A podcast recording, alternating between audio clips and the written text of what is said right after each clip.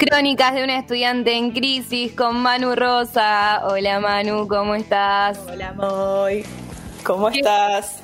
¿Qué onda? ¿Están en época de finales, de parciales? ¿Qué esta onda? Crónica, esta crónica particular, que yo no sé todavía si va a final, pero ya terminé de rendir, es Crónicas de una estudiante en una nube de pedos, porque ya me olvidé de absolutamente todas mis obligaciones. Como ya está, terminé de rendir. ¿Qué, qué es lo que, tipo, qué? O sea, estás en un momento de placer. De, estoy de en un momento, estoy en, en el nirvana, ¿entendés? O sea, es- llegué, terminé de rendir, fue larguísimo. La tanda de parciales, estoy haciendo solo dos materias, fue la tanda de parciales más larga de mi vida. Porque terminé de rendir una materia y me dijeron, bueno, ahora te fue bien, para promocionar tenés que rendir un coloquio, que es un oral. Entonces rendí en una semana dos veces la misma materia, o sea, estaba saturadísima. Y después a la semana siguiente rendí otra materia. O sea, estuve como tres, estuve como un mes entero con una tanda de parciales, más o menos. Em, Estuviste un mes y medio dando parciales y estudiando a full para poder no llegar a final, digamos, para poder promocionar. sí, eso es lo que espero. Ah, ok, todavía no tenés. eh, todavía no sé de la de, cómo es, de esta última materia que rendí. Em, pero estoy ahora, o sea, como terminé de rendir y mi cerebro se olvidó de todo lo que tenía que hacer. Después lo tenía anotado, tipo como, uh, bueno, tengo que ir al banco. Hay algo de, de terminar de rendir y darte cuenta, ok, esto era la vida, tenía una Sí. vida que hacía cuando no estudiaba. No, no, te juro. Era como, ay, yo tenía tantas, tantas cosas que quería hacer, tantas cosas que quería leer. Y es como, oh, ¿qué, qué hago ahora? Em, ¿Cómo es? Y, va- y ahora Y ahora- no hago nada. Y ahora no hago nada. Estoy tipo, no sé, ¿qué hago? Escucho la radio, ordeno un toque. Em, no, o sea, realmente no sé qué hacer porque eran tantas cosas las que quería hacer. Yo, igual, soy una persona que cuando termina de rendir le gusta cocinar. Yo cocino. Esa es mi forma de. De canalizar la energía. sí, de canalizar las cosas que quería hacer. Voy a comer algo rico y lo voy a preparar yo. Em, así que nada, así que tengo planeada este fin de semana hacer un goulash, esas cosas. Em, Mm, ¿Sabés cómo hacer goulash? Yo no quiero, siento Me que van a enseñar. goulash. Eh, es como un guiso raro, no sé ni de dónde es, no, no me voy a meter eh, con definiciones de cosas que no sé. Pero No estoy eh, 100% segura, pero es una comida muy típica de Eslovenia. No Sí. sé si se originó en Eslovenia, pero es muy común. Es de, de esa zona. nada, goulash, riquísimo. Em, así que voy a aprender a hacer, porque esa es mi forma de canalizar cosas. Yo termino de rendir y con mi libertad hago comida. Eh, después, nada, hice preguntas por mis amigos, pero yo amo hacer encuestas. Yo tuve que haber sido socióloga. Em, bueno, igual ciencia política y sociología, digamos sí, ya, la ya verdad. hablamos de esto, pero Ya lo hemos o sea, La hablado, sociología pero es como encuestas. Todo, todo el que estudia ciencia política le gustaría estudiar sociología. Todo el que estudia sociología le gustaría estudiar ciencia política. No tengo pruebas, tampoco dudas. Em, ¿Cómo es? Y nada, mucha gente diciendo que después de rendir inmediatamente se van a dormir. Yo no puedo. Yo eso es una cosa que no sale. Tengo como mucha energía, o sea, mucha energía en el sentido de que yo me pongo muy ansiosa para los parciales y es como que no, tipo, no, no. Adrenalina, adrenalina. Claro, es mucha adrenalina, es como, ay, tengo que llegar y qué sé yo, no, no me puedo ir a dormir después de eso, ya sigo con, o sea, me, me sigue temblando la mano, ¿entendés? Tipo, no. Ah. Por favor, nunca, No, me nunca mejor, nunca una mejor columnista de estudiante en crisis nivel llega de rendir y le tiembla la mano, señora, ¿qué le pasa? Boluda, yo, eh, como, no sé si puedo decir boluda, aire, no puedo. Em, Sí que podés. se puede, se puede, me dejan.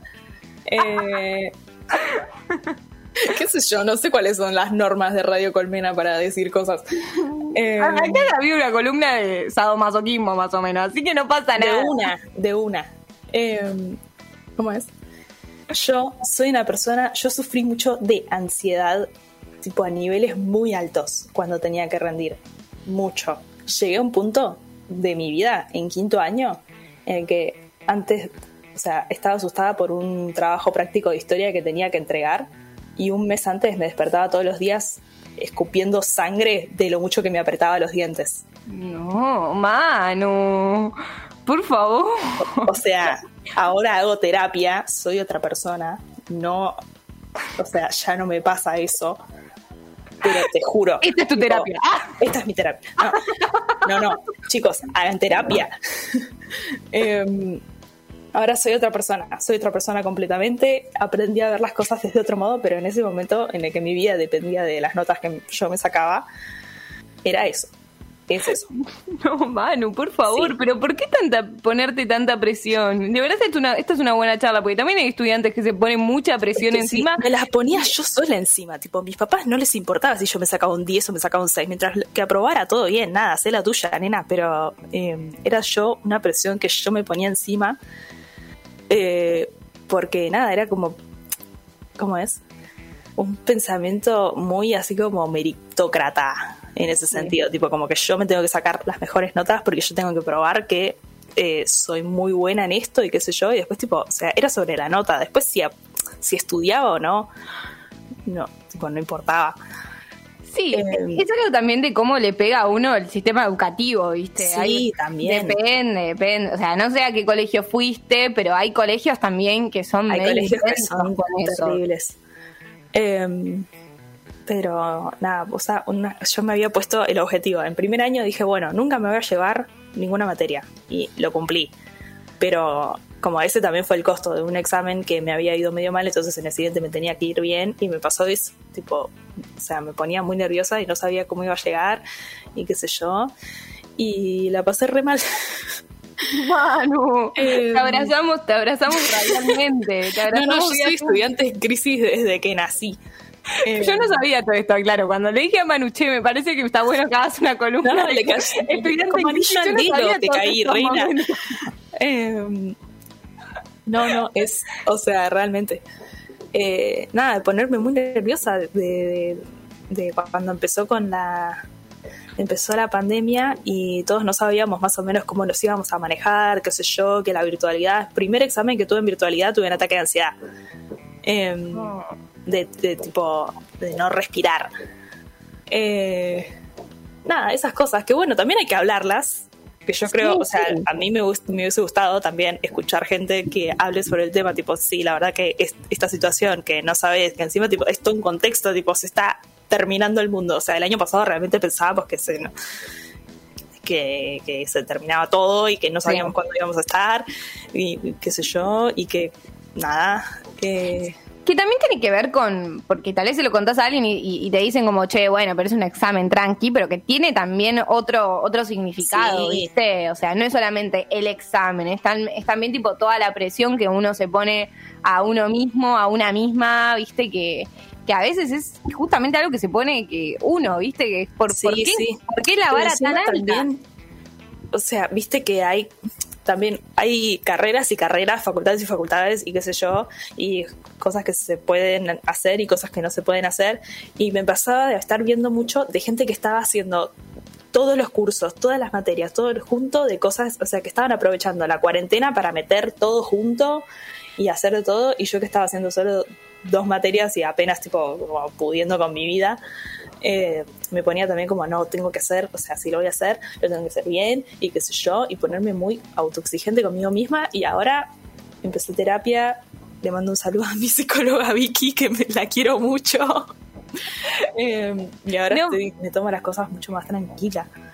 Y, Eh, y la comparación siempre mata, ¿entendés? Como no, Sí. no, no, no hay manera, no hay manera de, de que compararse con otras realidades sea válido y tampoco de bajarle el peso a, a lo que a uno le está pasando también, porque muchas veces No, como, no. bueno, pero yo tengo el privilegio que tengo para comer y en estos momentos no tengo que mantener a tres hijos y por eso tengo que dejar todo por, Sí. esa, por esta carrera. Sí, es como, sí.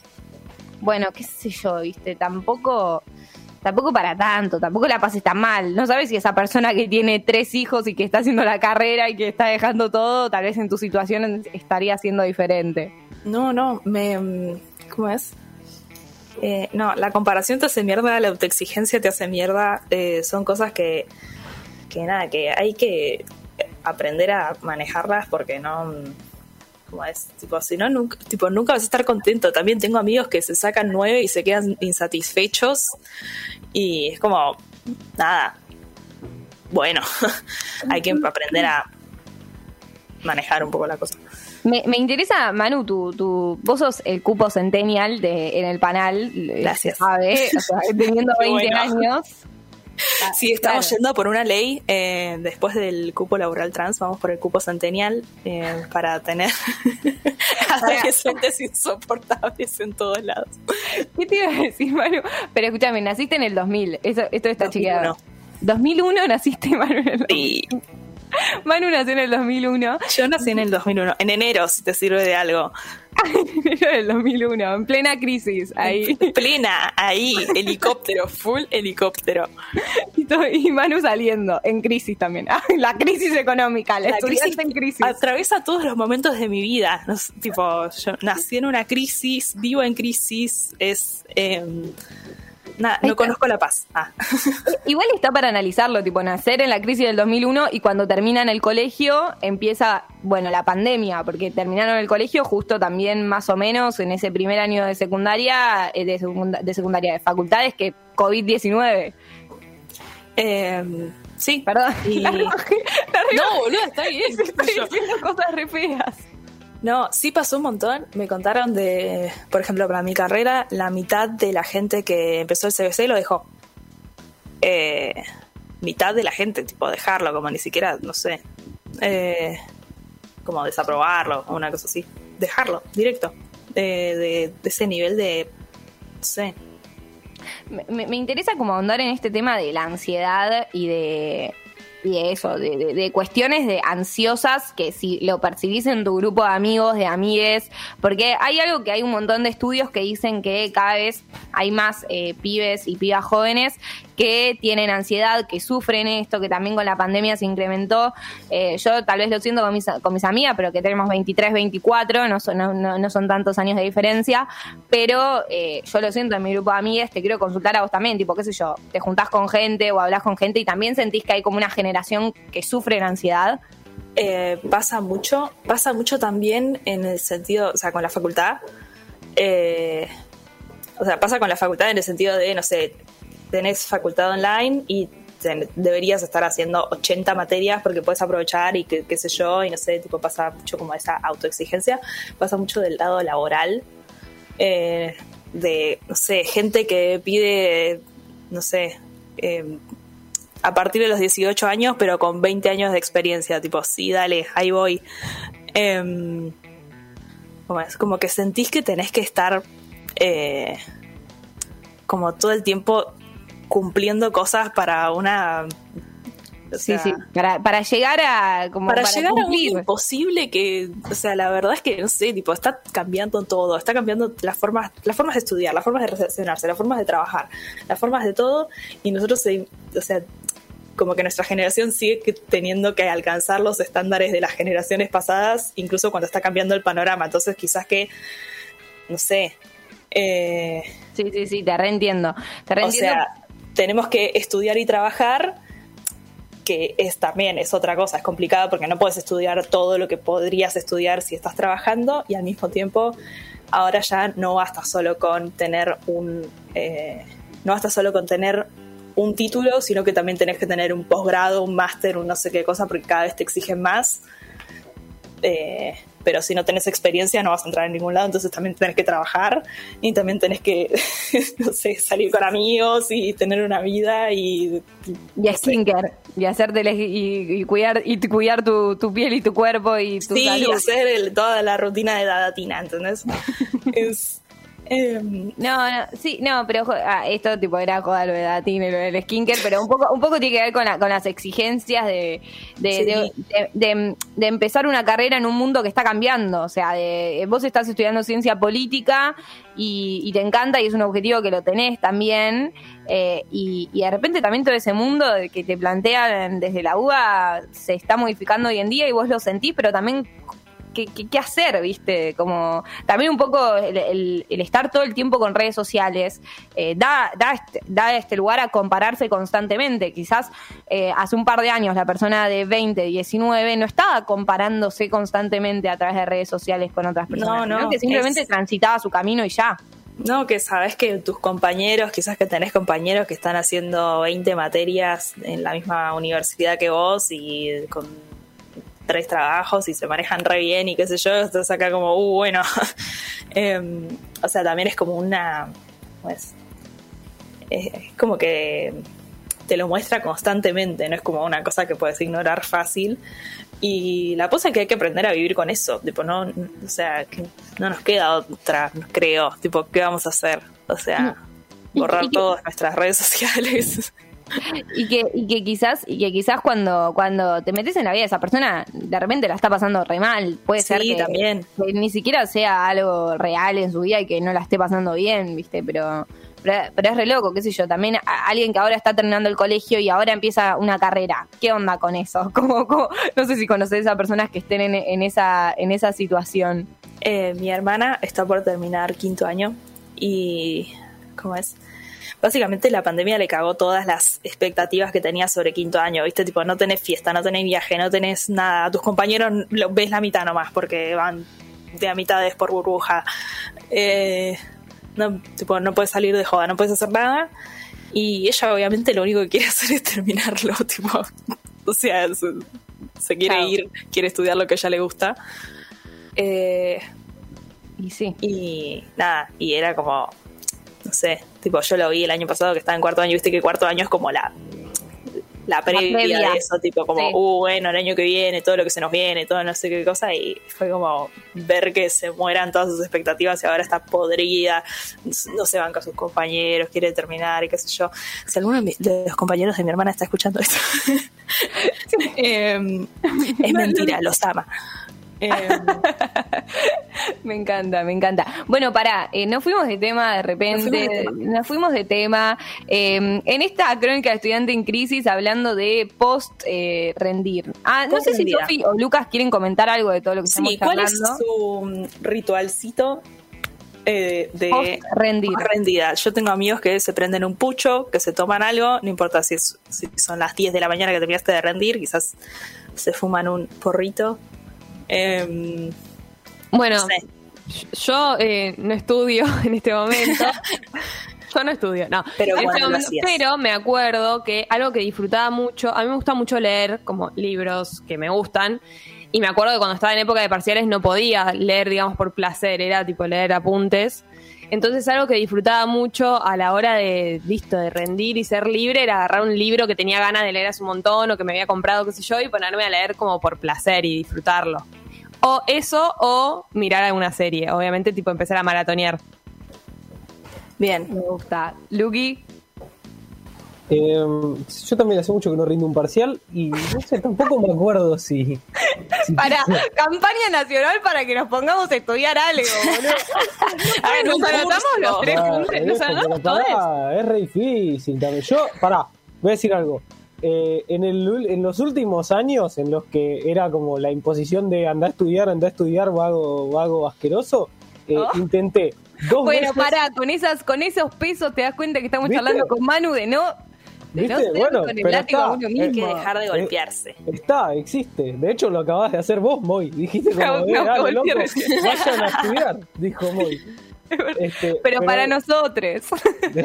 Digo, en el último tiempo intenté dos veces eh, entrar a guion en el ENERC, dificilísimo, hay que rendir tres etapas de examen, entran solamente 10 alumnos, o sea, se anotan más de 300 a guion, ¿entendés? No. Como el filtro es re zarpado, como tenés que mirar aparte 22 películas, leerte un apunte así, todo fotocopiado. No, no, Tema no. ingresos a las alguna, algunas instituciones es muy interesante. Yo di el examen al ISER dos veces, no entré ninguna de las dos veces, me preparé un año, todo el último año de secundaria me preparé para entrar al ISER. Iba, o sea, todos los sábados a la mañana cuando tenía, no sé, 17 años, me levantaba a las 9 de la mañana al curso para ir al ingreso. Yo decía, ay, sí, voy a entrar. Un año yendo a un curso para simplemente entrar al ICE, un curso de locución. Y no, y no entré el primer año, segundo año tampoco entré porque me ponía nerviosa en el examen y salía y, sa- y lloré en el subte. Después, Ansiedad en momento de parcial. También, otra cosa. ¿Viste cuando sabes todo y llega el profesor y te pregunta y vos decís, ¿qué? Esto nunca lo vi. Em, Ay, no, acá, acá eh, lo que pasaba es que tenés que improvisar encima, porque te, Sí. te, plante- te dicen, te dicen, tenés que saber todas la- las noticias del día y de la semana, y te dicen, bueno, viste, a mí me preguntaron, ¿viste tal película, una remake de no sé qué cosa? Y yo tipo, no, papi, justo no fui al cine ¿entendés? esta semana. justo estaba estudiando para este examen y me... No, O y aparte, lo, lo que tienen esos ingresos, va, no sé cómo es el del ISER. Yo también iba a ir al ISER en un momento, pero yo me quedé en la etapa de te tenés que hacer una audiometría y no sé qué otra más. Yo me quedé ahí, le dije que yo no me voy a ir a hacer ninguna audiometría, campeón. O sea, yo vengo acá a techarle un rato si querés y listo, nada más. Como yo me morí ahí. Pero lo que no sé cómo será el de el del ISER, pero lo que tiene el del ENERC es que la segunda etapa de examen es un examen de creatividad. Maestro, Ay, no, ¿qué es esa no. subjetividad? O sea, ¿cómo medís la creatividad de una persona? ¿Cu- ¿Cuál es la, la medida de la creatividad? Como No. es absolutamente imposible. Y, y después de eso tenés un coloquio. O sea, das una entrevista con una persona de la facultad. O sea, hay un perfil de alumno súper marcado en el ENERC que hay que descubrir cuál es. O sea, vos tenés que ir al examen y descubrir cuál es ese perfil. Es como descubrir el, ¿cómo es? el psicotécnico para el, para el examen de manejo. Tipo, bueno, yo sé que cuando me piden dibujar un árbol, el árbol tiene que ser así. Eh, Exacto, hay que encontrar la trampa. hay que encontrarle, hay que encontrarle cuál es el, el patrón. Lo- lo- para mí lo más tremendo es que cuando haces esos súper ingresos y, y pensás como en esas facultades o, o te esforzás tanto, es que pensás como, ok, acá comienza la vida, ¿entendés? Tipo, acá empieza la vida en relación a lo que me gusta con la carrera. Y cuando la vas transitando, te das cuenta que se abren mil otras puertas más en la Recontra. carrera, ¿entendés? O sea, no es que, ok, estoy estudiando esto, es por acá. No, no, cuando estás estudiando, ahí se abrieron 10 puertas. Y de esas 10 puertas vas a elegir una, dos, ponele tres, no sé, o vas probando cada una y que te das cuenta que es como, ok, al contrario, estudiar termina siendo una manera introductoria de formarte y haciendo después es que tenés que ir haciendo tu, camino en relación a lo que estudiaste, pero que también requiere un montón de esfuerzo y un montón de, incertidumbre previa, porque es una decisión, ¿viste? Tipo, che, que de todo esto, ¿para qué lado me puedo me puedo eh, mandar, ¿no? Para este lado de la locución o del guion o de la ciencia política o del teatro, viste que hay tan, que hay tantos caminos y un abanico, un abanico. A mí me pasó, me enamoré de esta última materia que estuve cursando. Me enamoré. Y estoy. ¿Qué materia? ¿Qué materia? Diga el nombre. Porque es teoría política 2. Y teoría política es básicamente filosofía. O sea, me voy a cagar de hambre. Em, pero me encanta. O sea, qué ganas tengo de estar hablando de Hobbes todo el día, la puta madre. Me encantó. Me. O sea, también. como me lo explicaron lindo también. O sea, entiendo que yo me- me cambié de comisión, había empezado en otra comisión que me pareció malísima porque era el profesor te mandaba un mail por semana diciendo, bueno, esta semana lean esto y acá les mando un audio. Chau, hasta el mail de la semana que viene. Era como, no, macho, no, malísimo. Y después me, me cambié de comisión. eh, me cambié de comisión a esta con mis profesores que explican re bien y lo explican todo como muy. Todo mágico. Un dato de Hobbes que nos quieras dar. Ahí. Eh, Hobbes fue. Sí. Hobbes, eh, como sabrán, arre, no. Eh, Hobbes es uno de los, de los autores, eh, de los mayores autores del contractualismo. Básicamente, tipo, cómo se creó la sociedad, tipo, el pacto social bajo el cual vivimos y qué sé yo. Y Hobbes lo que dice es. O sea, la vida en la naturaleza es una mierda porque es una pelea de todos contra todos. Y el pacto social llega a- en un punto en el que decimos tipo, no, bueno, bajamos las armas y qué sé yo, y dejamos que este señor único rey absoluto nos gobierne y nosotros mientras vivimos en paz. Hobbes eh, fue un niño, un niño deprimido, niño con ansiedad, como su servidor acá. Eh, niño con Todos ansiedad, abandonado por su familia, eh, abusado por su papá, eh, que la mamá se le murió, que no sé qué cosa. Todo esto lo leí en la introducción del libro que nos trajeron, que lo cuenta como si fuera tipo, por Dios. No, no, con un biopic nivel- de Hobbes, ¿no? con un nivel de dramatismo que me mató. Em, ¿Cómo es? Que nada, que el tío lo medio como que lo adoptó y dijo, bueno, te vamos a mandar a, a la universidad para que aprendas y qué sé yo, y al final tipo se como que se reprendió y empezó a escribir sobre un montón de cosas y en un momento lo desterraron de ¿cómo es? Lo desterraron de, de Inglaterra y él como una cosa como, o sea, fuente Arial 12, ¿no? Pero como una de las cosas que cuentan de uno de sus conocidos eh, es que él en realidad escribe sobre una monarquía absoluta porque quería volver a Inglaterra, tipo, para que lo acepten. Tipo, bueno, acá escribí una apología a la monarquía absoluta, por favor, déjenme entrar, quiero volver a mi casa. Eh, O, sea, él como- estaba en contra de todo eso que planteaba de la, se- se- que se planteaba de la monarquía absoluta. Empieza sea- a laburar respecto a eso, lo desterran, lo, lo- tipo lo sacan de, de, de- Había una tierra. guerra en Inglaterra en ese Sí. momento, una guerra civil. Se estaban Sí. matando absolutamente todos porque no había como una figura que tipo que cree una concertación social. Entonces el medio también como que la cosa es, esto es del 1600 igual, es como muy difícil.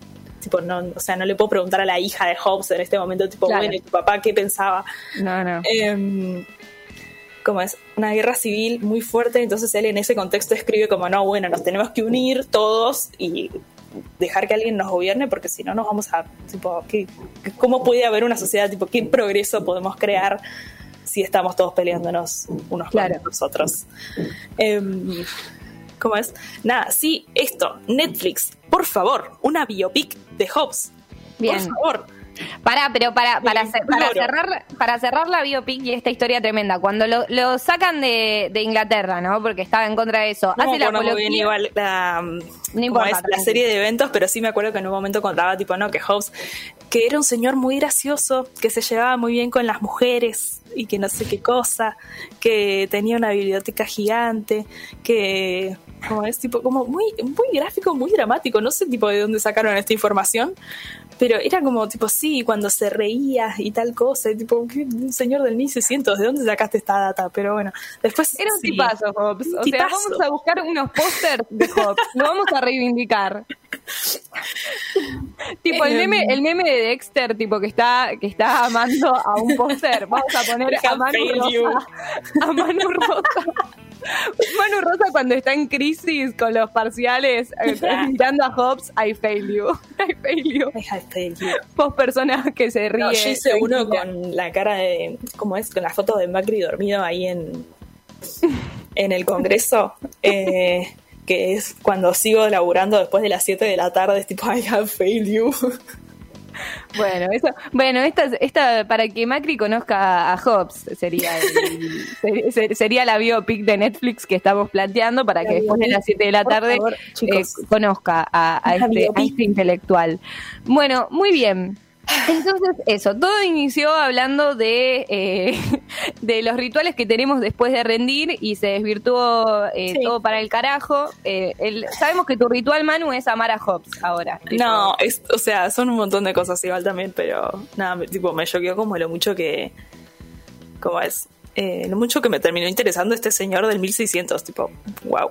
Em, no sé si me declaro jovesiana, no sé. Em, Te falta leer otros autores aún. No, no, sí, estoy leyendo, pero. ¿Cómo es? Pero me enamoré, boluda. Tengo ganas de leerme todo, tipo, no sé, Hegel. Tremendo. Que tremendo. Hegel es insoportable. Em, Bueno, la próxima vez hablamos de Hegel y nos contás tipo tres datos, tres datos curiosos de Hegel, si te parece. Sí, el primero es que es insoportable. Eso es lo primero que te puedo decir. Tipo, por favor. Es un señor que en el 1700 la vio y dijo, uh, ¿sabes que todo el universo funciona así? Y lo escribió todo. Entonces ahora tenés un cuadro que no te entra, o sea, no me entra en la pared que tengo acá atrás. Todo, tipo lo que escribió acerca de cómo funciona todo el universo. Y Mansplaining, man- mansplaining. Sí, sí.